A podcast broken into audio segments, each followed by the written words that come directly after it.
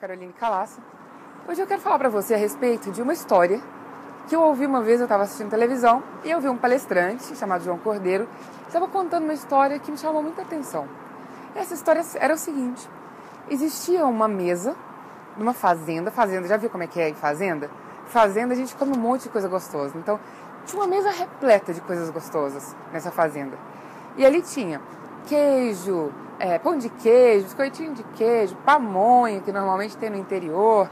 É, tinha requeijão, manteiga, geleias de vários tipos diferentes, doces típicos e tinha também uma goiabada. E tinha um senhor, o seu João, ele era dono dessa fazenda, e quando ele chegou para a mesa de, de lanche à tarde, ele percebeu que no cantinho da mesa tinha uma goiabada cascão.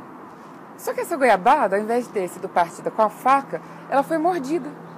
Ele chegou perto da goiabada, pegou isso na mão, deu uma olhadinha, pensou: quem é que será que mordeu essa goiabada?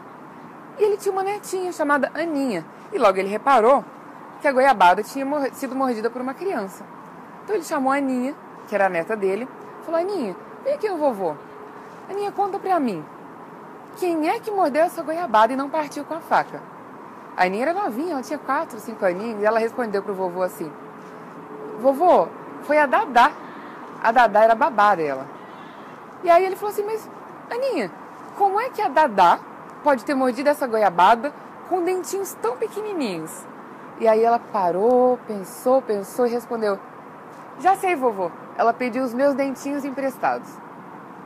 Essa história é muito legal, ela é interessante porque ela mostra o seguinte: todo mundo, desde pequenininho, desde criança, tem dentro de si uma maquininha de dar desculpas a gente já tem essa propensão a colocar a culpa e a responsabilidade em alguém.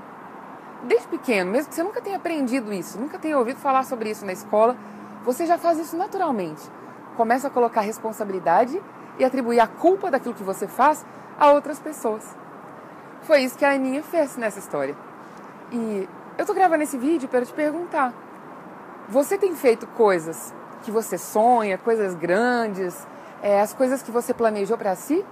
Ou você tem usado a sua maquininha de desculpas e responsabilizado outras pessoas que não você, se colocado no papel de vítima, que não realiza aquilo que sonha, que não faz aquilo que almeja, simplesmente porque um agente externo te impede disso e você usa essa maquininha de dar desculpas para praticar o auto-engano. Isso é uma reflexão muito interessante.